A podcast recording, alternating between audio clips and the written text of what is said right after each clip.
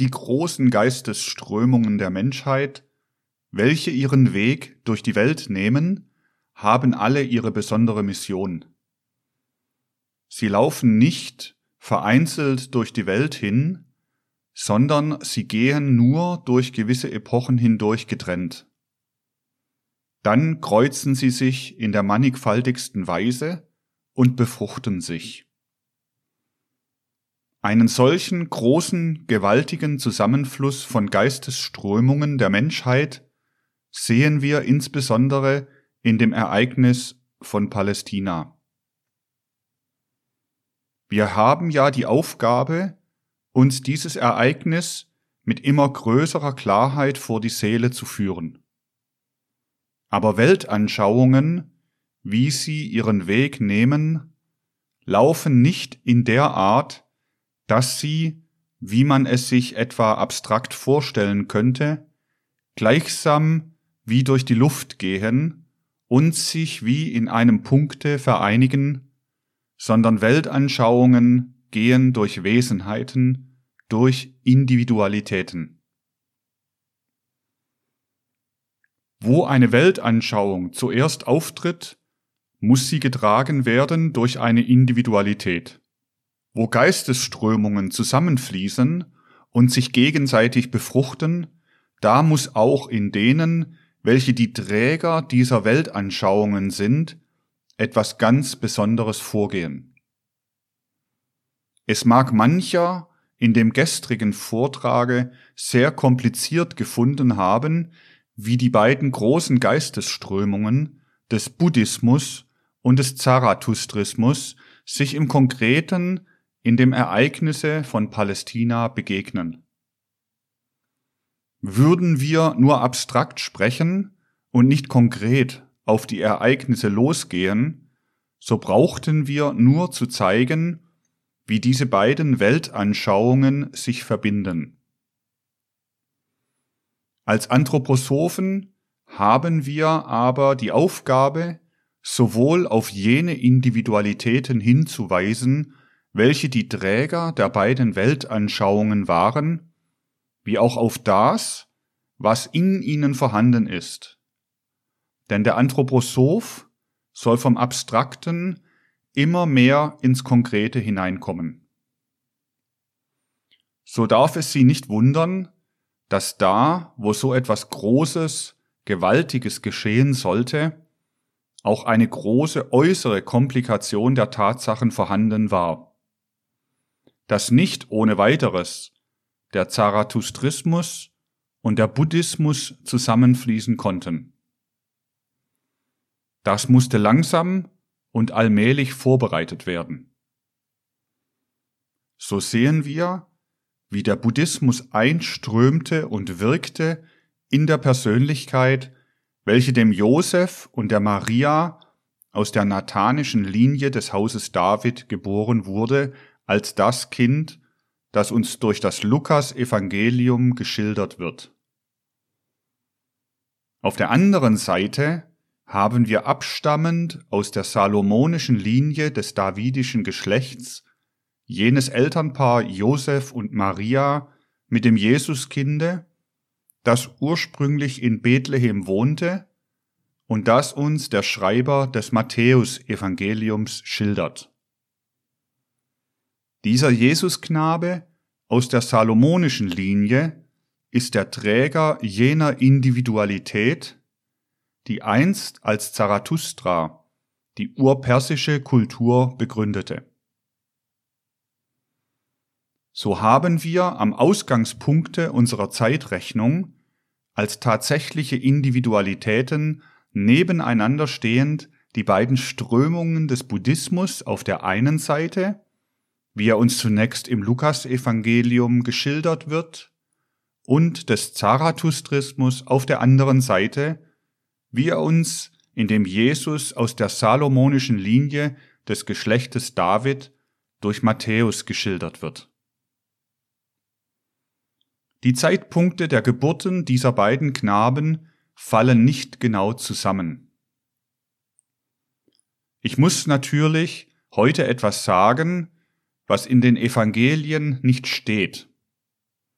Aber sie werden gerade die Evangelien genauer verstehen, wenn sie etwas aus der Akasha-Chronik erfahren, wovon die Evangelien zwar die Wirkungen und Folgen andeuten, was sie aber nicht selber erzählen konnten. Man muss festhalten, dass für alle Evangelien das gilt, was am Schlusse des Johannesevangeliums steht, dass alle Bücher der Welt nicht ausreichen würden, um alle Tatsachen zu schildern, die zu schildern wären. Johannes 21, Vers 25. Und die Offenbarungen, die durch das Christentum der Menschheit geworden sind, sind ja auch nicht solche, welche einmal abgeschlossen und in Büchern geschrieben sind und damit als Ganzes in Buchform der Welt gegeben worden wären. Wahr ist das Wort, ich bin bei euch alle Tage bis an der Weltende. Matthäus 28, Vers 20. Nicht als ein Toter, sondern als ein Lebendiger ist der Christus da. Und was er uns zu geben hat, das können die, denen die geistigen Augen geöffnet sind, immer wieder von ihm erfahren. Das Christentum ist eine lebendige Geistesströmung und seine Offenbarungen werden fortdauern, solange die Menschen imstande sind, die Offenbarungen aufzunehmen. So werden heute einige Tatsachen erwähnt werden, die sich in ihren Folgen in den Evangelien finden, die aber so nicht selbst darinnen stehen. Sie können sie aber durchaus an den äußeren Tatsachen prüfen, und sie werden sie dann bewahrheitet finden. Einige Monate voneinander geschieden also lagen die Geburten der beiden Jesusknaben. Aber sowohl der Jesus des Lukas-Evangeliums wie auch der Johannes waren doch um so viel später geboren, dass sie der sogenannte bethlehemitische Kindermord nicht treffen konnte. Denn haben Sie einmal darüber nachgedacht, dass diejenigen, welche von dem bethlehemitischen Kindermord lesen, sich doch fragen müssten, Warum konnten wir denn einen Johannes dann noch haben? Aber die Tatsachen sind solche, dass Sie sie gegen alles bewahrheitet finden können. Denken Sie sich, dass der Jesus des Matthäusevangeliums nach Ägypten geführt wird von seinen Eltern und dass kurz vorher oder zu gleicher Zeit der Johannes geboren wird. Der bleibt nach der gewöhnlichen Anschauung in Palästina, wo ihn doch eigentlich das hätte treffen müssen, was Herodes verhängt hat. Er hätte also eigentlich durch die Mordtat des Herodes sterben müssen und nicht da sein können. Sie sehen, dass man über alle diese Dinge wirklich nachdenken muss. Denn wenn damals wirklich alle Kinder getötet worden sind, die in den ersten zwei Lebensjahren waren, so hätte der Johannes mitgetötet werden müssen. Sie werden es aber erklärlich finden, wenn Sie die Tatsachen der Akasha-Chronik nehmen und sich klar sind, dass die Geschehnisse des Matthäus-Evangeliums und des Lukas-Evangeliums nicht in die gleiche Zeit fallen, so dass die Geburt des nathanischen Jesus nicht mehr in die Zeit des bethlehemitischen Kindermordes fällt. Und ebenso ist es mit dem Johannes. Obwohl nur Monate dazwischen sind, so genügen sie doch, um diese Tatsachen möglich zu machen. Ebenso werden sie aus den intimeren Tatsachen den Jesus des Matthäusevangeliums verstehen lernen.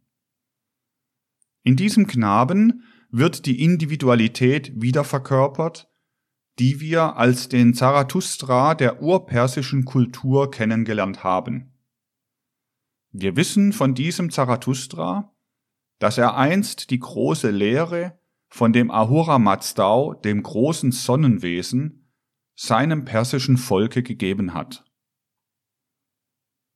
Wir wissen, dass wir uns dieses Sonnenwesen so vorzustellen haben, dass es der geistig-seelische Teil von dem ist, wovon uns die äußere physische Sonne den physischen Teil darstellt. Daher konnte Zarathustra sagen, sehet nicht nur die physische Sonne strahlen, sondern sehet das gewaltige Wesen, das geistig ebenso seine wohltätigen Wirkungen herunterschickt, wie die physische Sonne ihre wohltätigen Wirkungen in Licht und Wärme sendet. Ahura Mazdau, den man später mit anderen Worten den Christus nannte, den verkündete Zarathustra dem persischen Volke. Er verkündete ihn noch nicht als ein Wesen, das auf der Erde gewandelt ist. Er konnte nur hinweisen zur Sonne und sagen, da oben wohnt er. Er nähert sich allmählich der Erde und wird einstmals in einem Leibe auf der Erde wohnen. Hier kann uns auch der große, gewaltige Unterschied des Zarathustrismus und des Buddhismus aufgehen. Es ist ein tiefgehender Unterschied zwischen beiden, solange sie getrennt waren. Und die Unterschiede gleichen sich aus in dem Momente, als sie durch die Ereignisse von Palästina zusammenfließen und wieder verjüngt werden.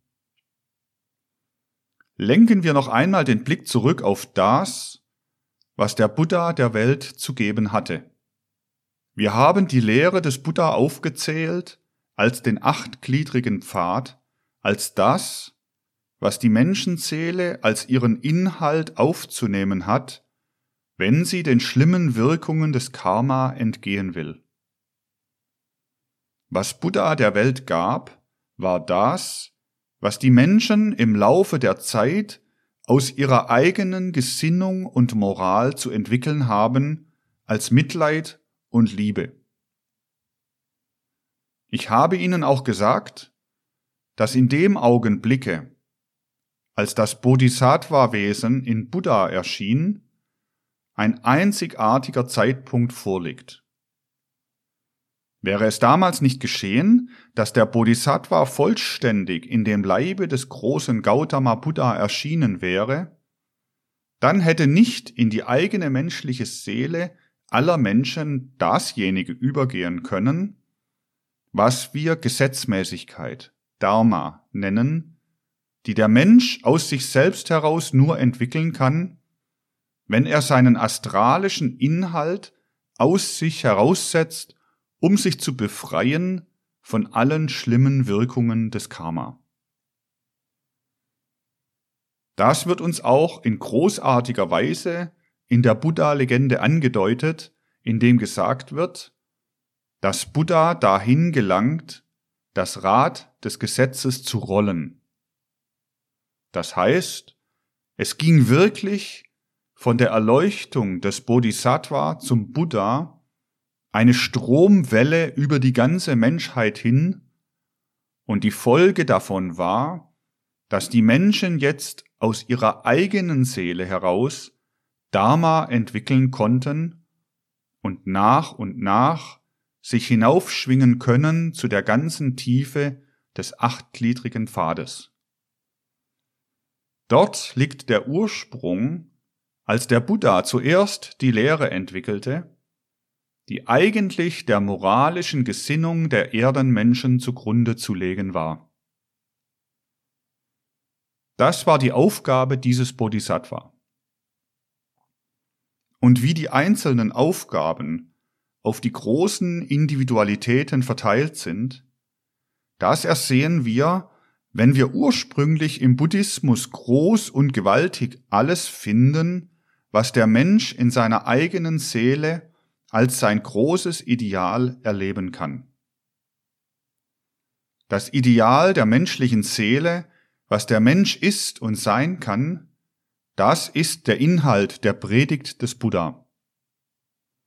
Aber das war auch genug für diese Individualität. Alles ist Innerlichkeit im Buddhismus. Alles bezieht sich auf den Menschen und seine Entwicklung. Und wir finden nichts im ursprünglichen, wirklichen Buddhismus von dem, was wir kosmologische Lehren nennen können, wenn sie auch später hineingetragen worden sind. Es muss ja alles zusammengegliedert werden. Aber die eigentliche Mission des Bodhisattva war diese, den Menschen die Lehre von der Innerlichkeit der ureigenen Seele zu bringen. So lehnt es der Buddha in gewissen Predigten sogar ab, über die kosmischen Zusammenhänge etwas Besonderes zu sagen. Alles wird so geprägt, dass die menschliche Seele, wenn sie die Lehre des Buddha auf sich wirken lässt, immer besser und besser werden kann. Der Mensch wird aufgefasst als ein Wesen in sich. Abgesehen wird von dem großen Mutterschoße des Universums, aus dem der Mensch hervorgegangen ist. Weil das die besondere Mission des Bodhisattva war, deshalb wirkt die Lehre des Buddha, wenn sie wahr erkannt wird, so warm und innerlich auf die menschliche Seele. Und deshalb erscheint sie der menschlichen Seele, die sich mit ihr befassen will, so gefühlsmäßig durchdrungen, so innerlich warm, da wo sie wiederum verjüngt in dem Evangelium des Lukas auftritt. Eine ganz andere Aufgabe hatte die Individualität, die als Zarathustra im alten persischen Volke inkarniert war, ganz die entgegengesetzte Aufgabe. Zarathustra lehrte, den Gott draußen, den großen Kosmos geistig zu begreifen und geistig zu durchdringen. Buddha lenkte den Blick auf die Innerlichkeit und sagte, wenn sich der Mensch entwickelt, so treten aus dem Nichtwissen allmählich auf die sechs Organe, die wir aufgezählt haben, als die fünf Sinnesorgane und das Manas. Alles aber, was im Menschen ist, ist aus der großen Welt herausgeboren. Wir hätten kein lichtempfindendes Auge, wenn das Licht nicht das Auge aus dem Organismus herausgeboren hätte. Das Auge ist am Lichte für das Licht geschaffen, sagt Goethe. Das ist eine tiefe Wahrheit. Aus gleichgültigen Organen die einst im Menschenleibe waren, hat das Licht das Auge herausgebildet. Ebenso bilden alle geistigen Kräfte in der Welt am Menschen. Was in ihm innerlich ist, das ist zuerst aus den göttlich-geistigen Kräften zusammen organisiert. Für alles Innerliche findet sich daher ein Äußerliches.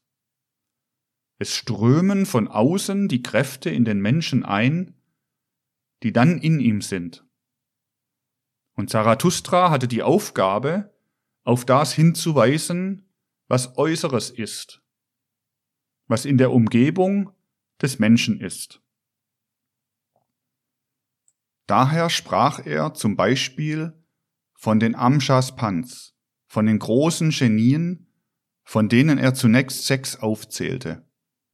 Eigentlich sind es zwölf, aber die anderen sechs sind verborgen. Diese Amshaspans wirken von außen organisierend als die Bildner und Gestalter der Organe des Menschen. Zarathustra zeigte, wie hinter den Sinnesorganen des Menschen die Schöpfer des Menschen stehen. Auf die großen Genien, auf die Kräfte, die wir außer uns finden, wies Zarathustra hin. Was als Kräfte im Menschen wirkt, was verborgene Kräfte im Menschen sind, darauf wies Buddha hin. Zarathustra aber wies dann auf diejenigen Kräfte und Wesenheiten, die unter den Amshaspans stehen, die er die 28 Isats oder Isets nannte. und die wieder von außen in den Menschen hineinwirken, um mit an seiner inneren Organisation zu arbeiten. Also wieder auf das Geistige im Kosmos, auf die äußeren Zusammenhänge wies Zarathustra hin. Und während der Buddha auf die eigentliche Denksubstanz hinwies, woraus die Gedanken aus der menschlichen Seele aufsteigen, wies Zarathustra zu den Farohars oder Feruers oder Fravarschai hin, zu den weltschöpferischen Gedanken, die uns umgeben, die überall in der Welt zerstreut sind. Denn was der Mensch an Gedanken hat, das ist überall in der Welt draußen vorhanden. So hatte Zarathustra eine Weltanschauung zu verkünden, die sich mit der Entzifferung, mit der Zergliederung der äußeren Welt zu befassen hatte. Er hatte eine Weltanschauung für ein Volk zu liefern, das äußerlich Hand anzulegen, das die äußere Welt zu bearbeiten hatte. Ganz im Einklang ist die Mission des Zarathustra mit den Charaktereigentümlichkeiten des urpersischen Volkes. So könnten wir auch sagen, dass es dem Zarathustra beschieden war, Kraft und Tüchtigkeit in der äußeren Weltenwirkung heranzuerziehen, wenn dies auch zunächst in einer vielleicht für den heutigen Menschen abstoßenden Weise zum Ausdruck kam. Kraft und Tüchtigkeit und Sicherheit für das äußere Wirken zu erzeugen, durch das Wissen, dass der Mensch nicht nur in seinem Innern geborgen ist, sondern dass er im Schoße einer göttlich-geistigen Welt ruht, das war die Mission des Zarathustra. Hinzuweisen darauf, dass der Mensch sich sagt, wo du auch immer im Weltall stehst, du stehst nicht allein, du stehst in einem durchgeistigten Kosmos und bist ein Teil der Weltengötter und Weltengeister. Du bist herausgeboren aus dem Geiste und ruhst darinnen. Mit jedem Atemzuge saugst du göttlichen Geist ein mit jedem Atemzuge magst du dem großen Geiste ein Opfer bringen, indem du ausatmest. Daher musste auch die Einweihung des Zarathustra entsprechend seiner Mission eine andere sein als die der anderen großen Missionare der Menschheit. Erinnern wir uns nun, was jene Individualität tun durfte, die in Zarathustra inkarniert war. Sie stand auf einer solchen Höhe der Entwicklung, dass sie vorsorgen konnte für die nächste Kulturströmung nach der urpersischen für die ägyptische Kultur. Zwei Schüler hatte Zarathustra.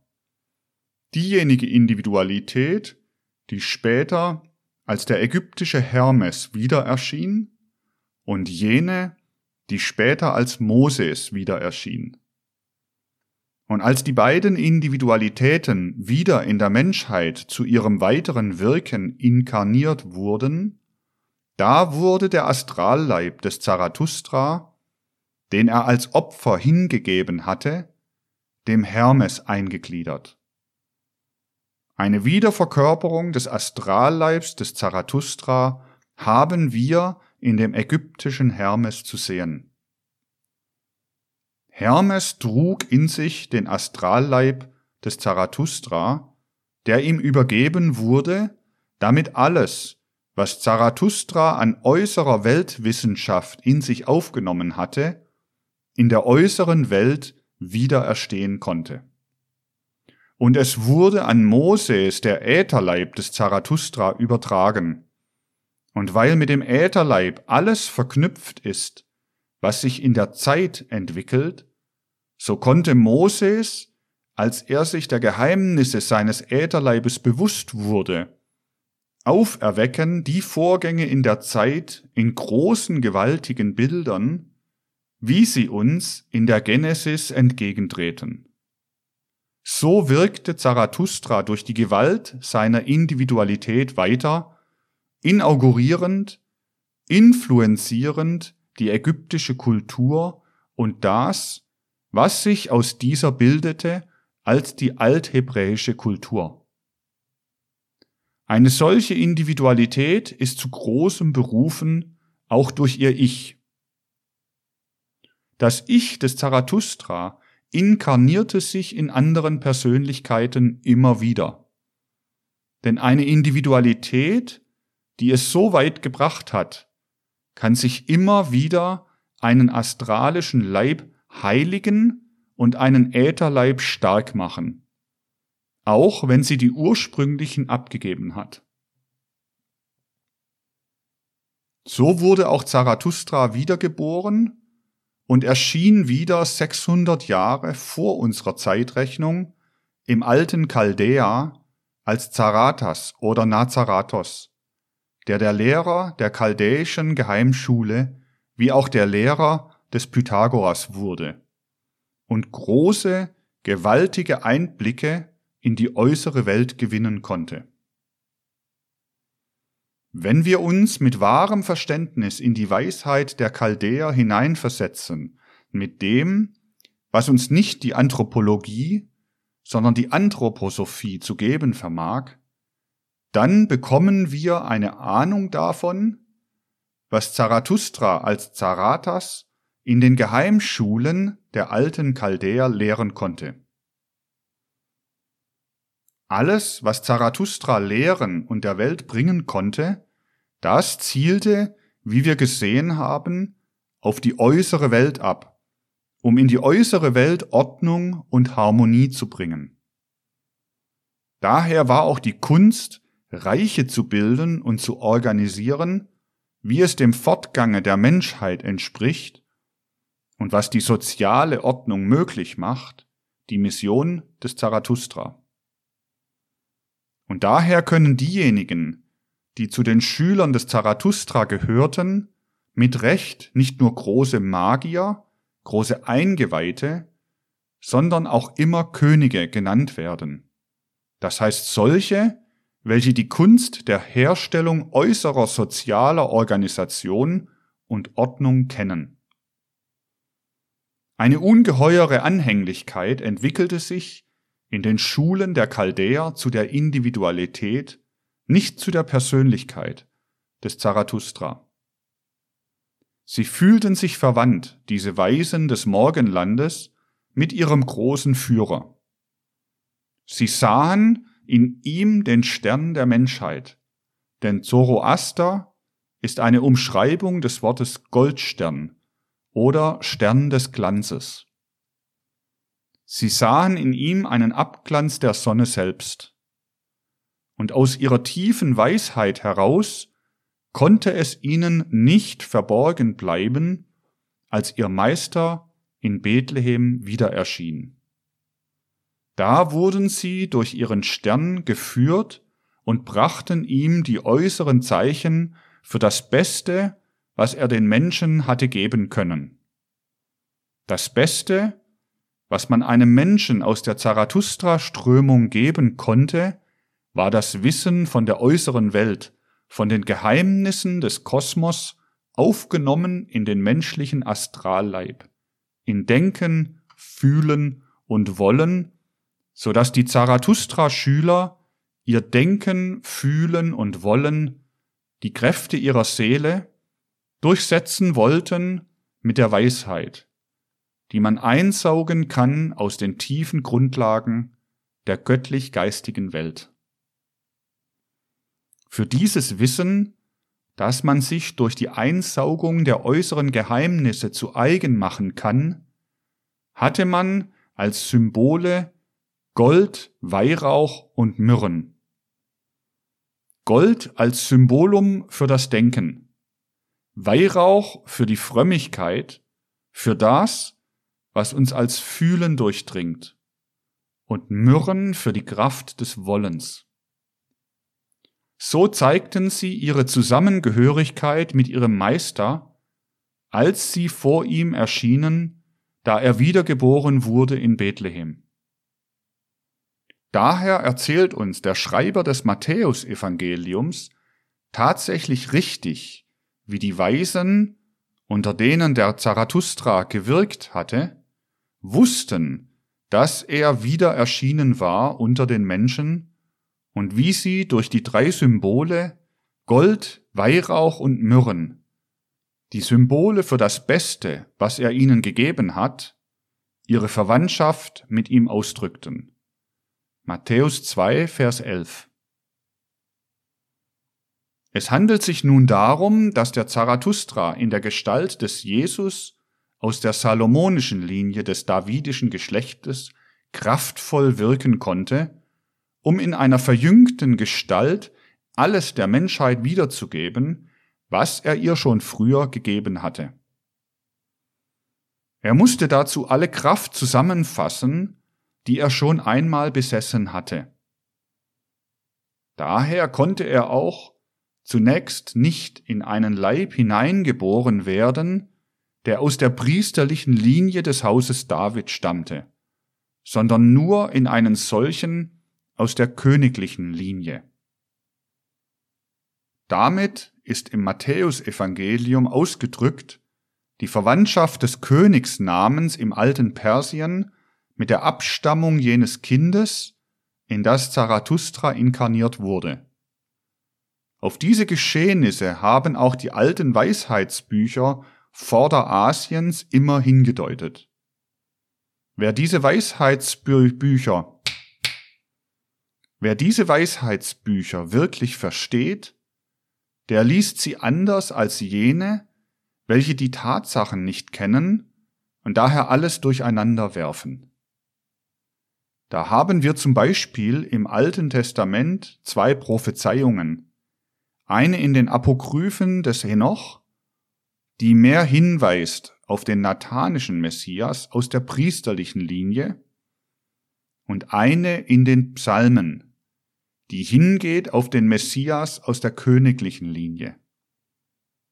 Alles Einzelne, was in den Schriften gemeint ist, stimmt mit den Tatsachen, die wir aus der Akasha-Chronik gewinnen können, überein. Aber alles Einzelne musste der Zarathustra jetzt zusammennehmen, was einst an Kräften in ihm war. An die ägyptische und an die althebräische Kultur, an Hermes und an Moses, hatte er abgegeben, was in seinem Astralleibe und in seinem Ätherleibe war. Damit musste er sich wieder vereinigen. Er musste gleichsam wieder zurückholen die Kräfte seines Ätherleibes aus Ägypten. Ein tiefes Geheimnis tut sich da vor unseren Augen auf. Der Jesus der salomonischen Linie des Hauses David, der der wiederverkörperte Zarathustra ist, muss nach Ägypten geführt werden. Und er wird dahin geführt. Denn da sind die Kräfte, die seinem Astralleib und Ätherleib entströmt sind, die er abgegeben hat zuerst an Hermes und dann an Moses. Weil er auf die ägyptische Kultur gewirkt hatte, musste er gleichsam wieder zurückholen die Kräfte, die er dahin abgegeben hatte. Deshalb die Flucht nach Ägypten. Und das, was geistig geschah, die Aufsaugung aller der Kräfte, die er jetzt brauchte, um kraftvoll der Menschheit in verjüngter Form das wiederzugeben, was er ihr in den verflossenen Zeiten gegeben hatte.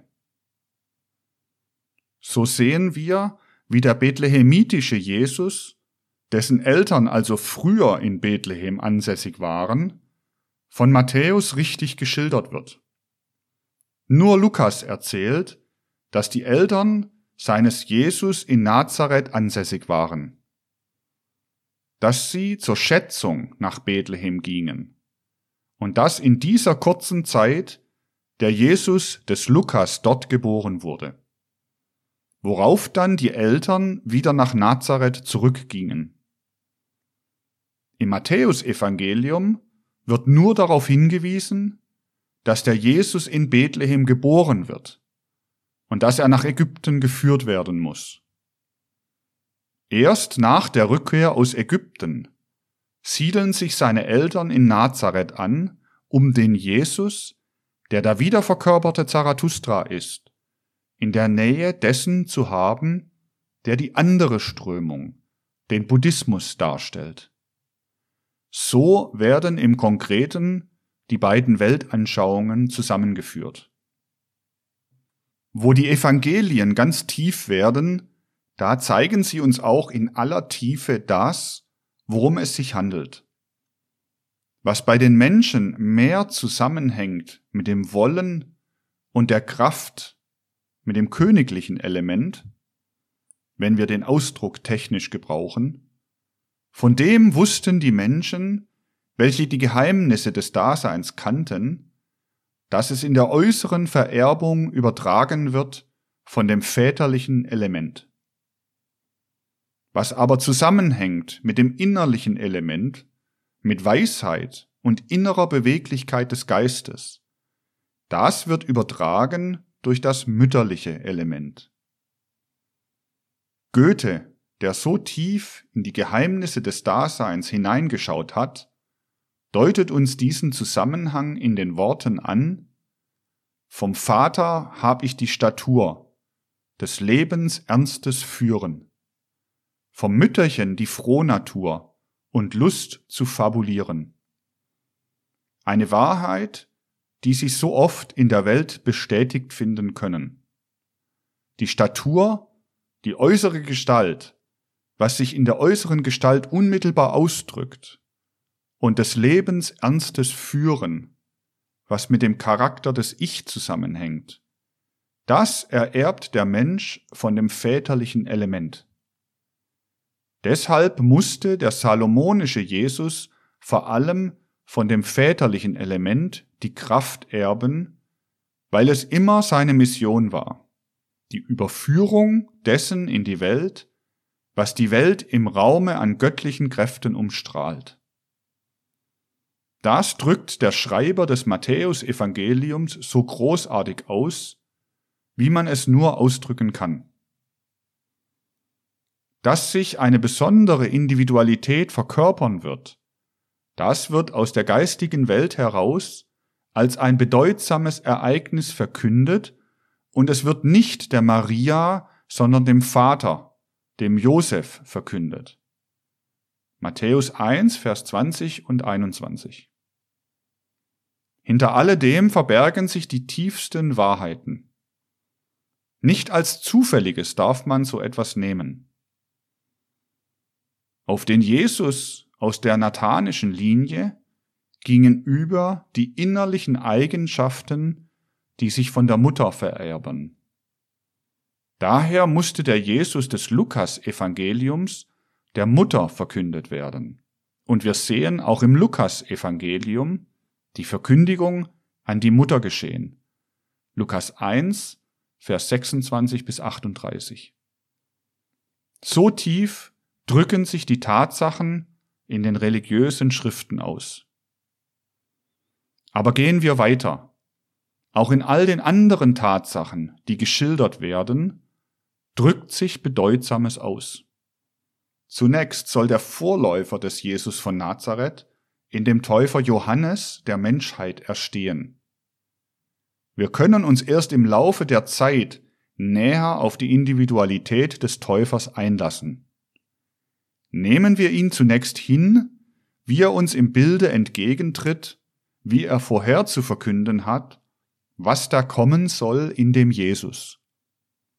Er verkündet es, indem er mit einer unendlich starken Kraft alles zusammenfasst, was im äußeren Gesetz, was in der alten Verkündigung lag. Dass die Menschen halten, was im Gesetz geschrieben steht, was alt geworden ist in der Kultur, was die Menschen aber vergessen haben, was reif ist, was die Menschen aber nicht mehr beachten, das will ihnen der Täufer bringen. Er muss daher vor allen Dingen die Kraft in sich haben, die eine Seele hat, die reif, überreif in die Welt hineingeboren wurde. Er wird geboren von einem alten Elternpaare, wird so geboren, dass sein astralischer Leib von Anfang an gegenüber all den Kräften, die den Menschen herunterziehen, rein und geläutert ist, bei Leidenschaft und Begierde bei dem alten Elternpaar nicht mitwirken.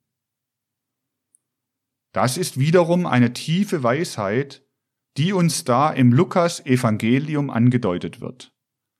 Lukas 1, Vers 18. Für eine solche Individualität wird auch von der großen Mutterloge der Menschheit ausgesorgt. Da, wo der große Manu die Vorgänge im Geistigen lenkt und leitet, da werden die Ströme dahin gesendet, wo sie gebraucht werden.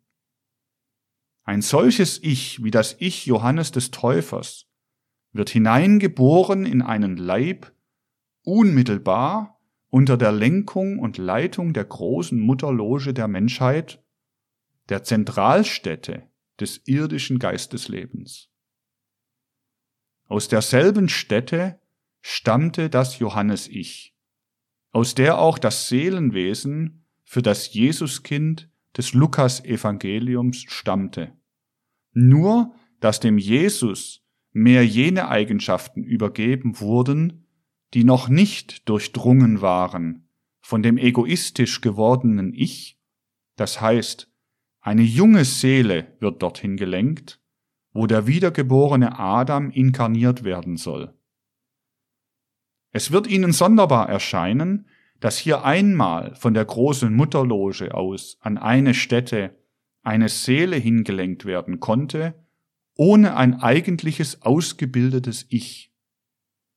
Denn dasselbe Ich, das im Grunde genommen dem Jesus des Lukas Evangeliums vorenthalten wird, das wird dem Körper Johannes des Täufers beschert. Und dieses beides, was als Seelenwesen lebt im Jesus des Lukas Evangeliums und was als Ich im Täufer Johannes lebt, das steht von Anfang an in einer innerlichen Beziehung. Wenn sich der menschliche Keim im mütterlichen Leibe entwickelt, dann vereinigt sich allerdings in der dritten Woche das Ich mit den anderen Gliedern der menschlichen Organisation. Aber es kommt erst in den letzten Monaten vor der Geburt nach und nach zur Wirksamkeit.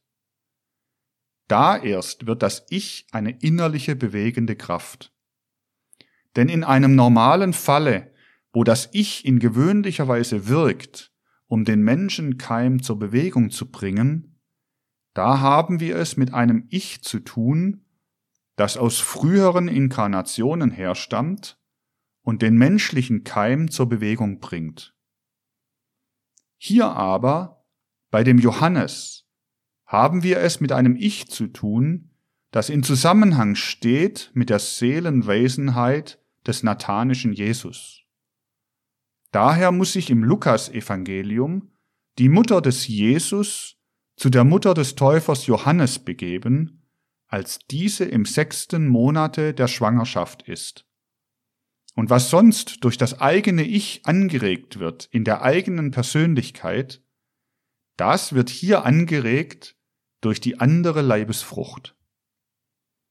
Das Kind der Elisabeth beginnt sich zu bewegen, als sich ihm nähert die Frau, die das Jesuskind in sich trägt. Denn es ist das Ich, durch welches das Kind in der anderen Mutter angeregt wird. Lukas 1, Vers 39 bis 44. So tief ist der Zusammenhang zwischen demjenigen, der da wirken sollte zu dem Zusammenströmen der beiden Geistesströmungen und dem, der ihn vorher verkünden sollte. So sehen wir, wie im Beginne unserer Zeitrechnung in der Tat etwas vor sich geht, was außerordentlich großartig ist. Wenn die Menschen die Wahrheit gewöhnlich gern einfach haben möchten, so rührt das von der menschlichen Bequemlichkeit her, die sich nicht gerne viele Begriffe machen will. Aber die größten Wahrheiten sind auch nur durch die größten Anstrengungen der geistigen Kräfte zu schauen. Wenn der Mensch schon die größten Anstrengungen machen muss, um eine Maschine zu beschreiben, so darf er erst recht nicht verlangen wollen, dass die größten Wahrheiten auch die einfachsten sein sollen. Die Wahrheit ist groß und deshalb kompliziert. Und wir müssen unsere geistigen Kräfte schon anstrengen, wenn wir nach und nach die Wahrheiten verstehen wollen, die sich auf das Ereignis von Palästina beziehen. Es möge sich auch keiner dem Einwand hingeben, dass die Dinge zu kompliziert dargestellt würden.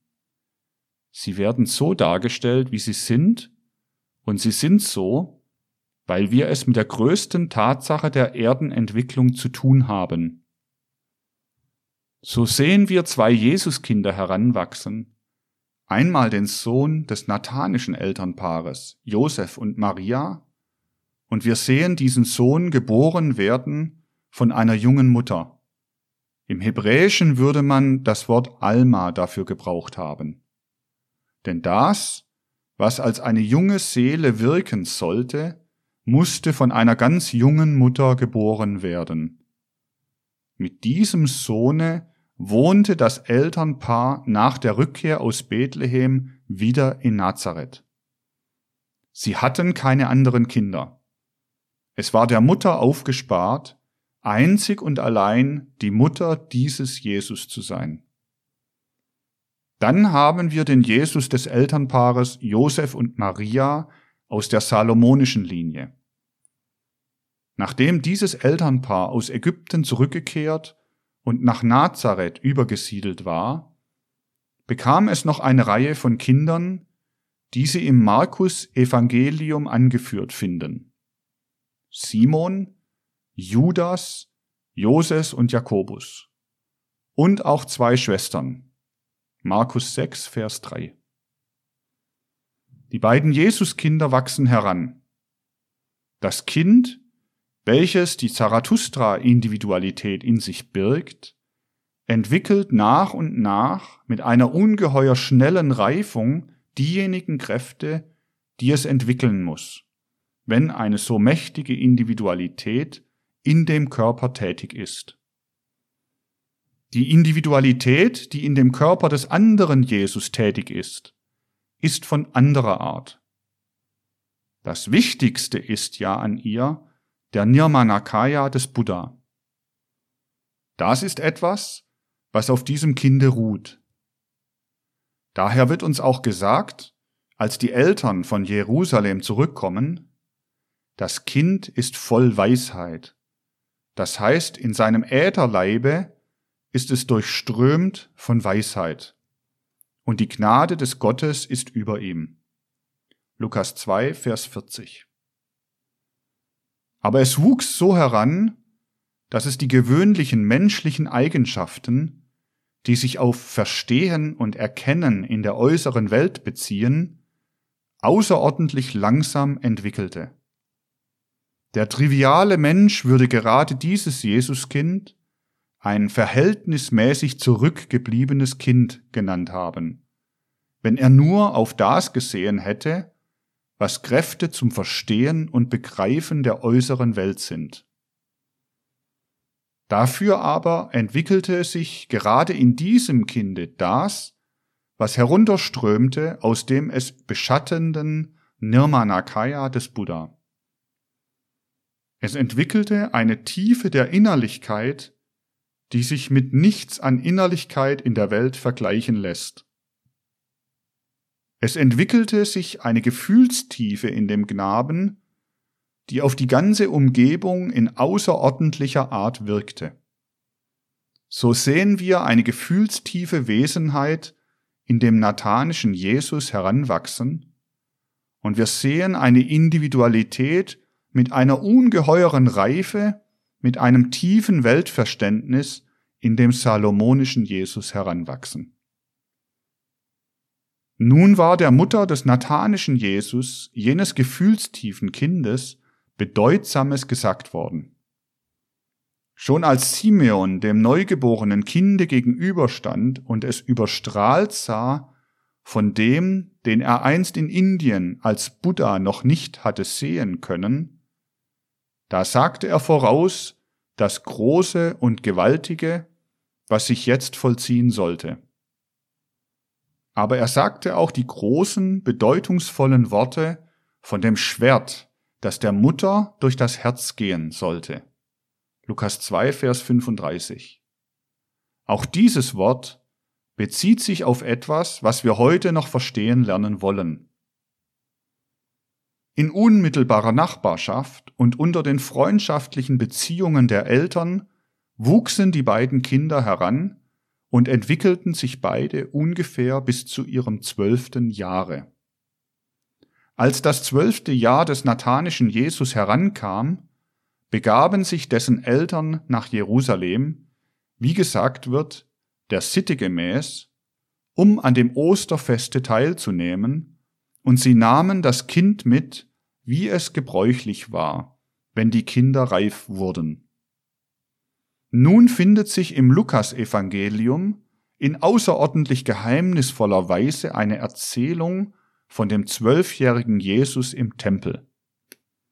Es heißt da, als sich die Eltern wieder zurückbegaben von dem Fest, vermissten sie plötzlich den Knaben, und als sie ihn nirgends unter der Reisegesellschaft fanden, da begaben sie sich wieder zurück und fanden ihn im Tempel mitten unter den großen Lehrern, alle erstaunend durch seine Weisheit. Lukas 2, Vers 41 bis 50. Was war da geschehen? Fragen wir darüber die unvergängliche Akasha-Chronik. Die Tatsachen der Welt sind nicht so ganz einfach. Was hier geschehen war, das geschieht in anderer Weise auch sonst in der Welt. Es kommt vor, dass eine Individualität auf einer gewissen Entwicklungsstufe andere Bedingungen braucht, als sie ihr von Anfang an gegeben wurden. Daher kommt es immer wieder vor, dass ein Mensch bis zu einem gewissen Lebensalter heranwächst und dann auf einmal in Ohnmacht fällt und wie tot ist.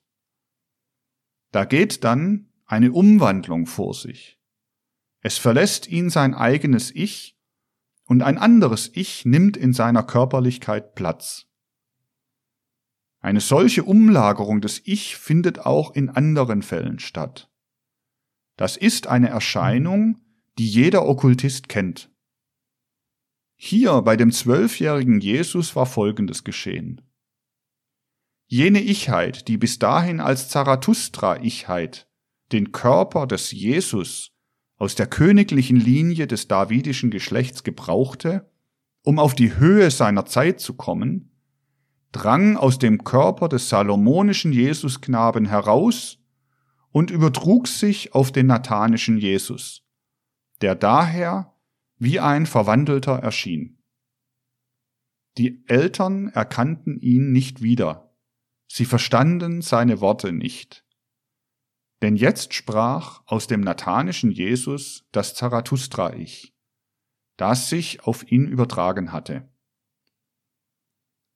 Das war der Zeitpunkt, als der Nirmanakaya des Buddha sich mit dem ausgeschiedenen astralischen Mutterleibe vereinigte und das war auch der Zeitpunkt, da sich das Zarathustra-Ich mit dem nathanischen Jesus vereinigte. Jetzt lebte das Zarathustra-Ich in dem nathanischen Jesus. Und dieses Kind, das so verwandelt war, dass es die Eltern nicht verstehen konnten, das nahmen sie jetzt mit nach Hause. In nicht zu ferner Zeit starb dann die Mutter dieses Jesuskindes so dass dieses Kind, in dem das Zarathustra-Ich jetzt wohnte, von mütterlicher Seite her verwaist war. Wir werden sehen, dass die Tatsache, dass diese Mutter starb und das Kind verwaist zurückließ, noch auf einen besonders tiefen Zusammenhang hinweist. Auch das andere Kind konnte nicht unter gewöhnlichen Verhältnissen fortleben, als das Zarathustra-Ich es verlassen hatte. Der Josef aus der salomonischen Linie war schon früher gestorben. Und die Mutter des salomonischen Jesuskindes mit ihren Kindern dem Jakobus, Joses, Judas und Simon und den beiden Töchtern, wurde in dem Hause des nathanischen Josef aufgenommen, so dass also der Zarathustra jetzt wieder zusammenlebte mit derjenigen Familie, in die er sich hinein inkarniert hatte, bis auf den Vater. Auf diese Weise haben sich die beiden Familien in eine zusammengesetzt. Und so lebt denn die Mutter der Geschwister, wir können sie Geschwister nennen, denn nach dem Ich hin sind sie Geschwister, in dem Hause des nathanischen Josef, mit dem Jesus, der aber seiner Vaterstadt nach leiblich in Nazareth heimisch war. So lebte er mit ihnen zusammen. So sehen wir im Konkreten den Zusammenfluss des Buddhismus und des Zarathustrismus. Denn jener Leib, in dem die reife Ich-Seele des Zarathustra war, konnte das in sich aufnehmen und mit sich vereinigen, was dadurch geworden war, dass der Nirmanakaya des Buddha die abgegebene astralische Mutterhülle des nathanischen Jesus aufgenommen hatte. So sehen wir jetzt eine Individualität heranwachsen in dem Jesus von Nazareth, die in sich trägt die Ichheit des Zarathustra, welche bestrahlt und durchgeistigt ist von dem verjüngten Nirmanakaya des Buddha. Was der Zusammenfluss des Buddhismus und des Zarathustrismus ist, das sehen wir in der Seele des Jesus von Nazareth auf diese Art leben. Da auch der Josef aus der nathanischen Linie starb, und zwar verhältnismäßig früh, so ist eigentlich in Wahrheit das Zarathustra-Kind ein Waisenkind. Es fühlt sich verwaist.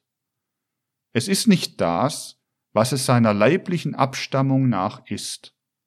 Es ist dem Geiste nach der wiedererstandene Zarathustra. Der leiblichen Abstammung nach ist sein Vater der Josef der nathanischen Linie, und der äußeren Anschauung nach musste es die Welt dafür halten. Lukas erzählt es uns genau und wir müssen seine Worte genau nehmen. Und es begab sich, da sich alles Volk taufen ließ und Jesus auch getauft war und betete, dass sich der Himmel auftat. Und der Heilige Geist fuhr hernieder in leiblicher Gestalt auf ihn wie eine Taube, und eine Stimme kam aus dem Himmel, die sprach, Du bist mein lieber Sohn, heute habe ich dich gezeugt. Und Jesus war, da er anfing zu wirken, ungefähr 30 Jahre alt. Und jetzt wird nicht einfach gesagt, dass er ein Sohn des Josef ist, sondern es heißt, und ward gehalten für einen Sohn Josefs. Lukas 3, Vers 21 bis 23. Denn das Ich hatte sich ursprünglich in dem salomonischen Jesus inkarniert, hatte also im Grunde nichts mit dem nathanischen Josef zu tun. Nun haben wir eine einheitliche Wesenheit vor uns, in dem Jesus von Nazareth, die ein großes, gewaltiges Inneres hatte, in dem sich alles vereinigte, was wir an Segnungen des Buddhismus und alles, was wir an Segnungen des Zarathustrismus erkennen. Jene Innerlichkeit war zu großem, gewaltigem später berufen. Mit ihr musste noch etwas ganz anderes geschehen, als mit denen, die Johannes im Jordan taufte. Und wir werden sehen, dass später diese Innerlichkeit, die Individualität des Christus im Jordan aufzunehmen hatte. Da senkte sich auch wieder das Unsterbliche der ursprünglichen Mutter des nathanischen Jesus herab und verwandelte diejenige Mutter, die in dem Hause des nathanischen Josef aufgenommen war, und machte sie wieder jungfräulich, so dass die Seele jener Mutter, die der Jesus verloren hatte, ihm bei der Johannestaufe wiedergegeben wird.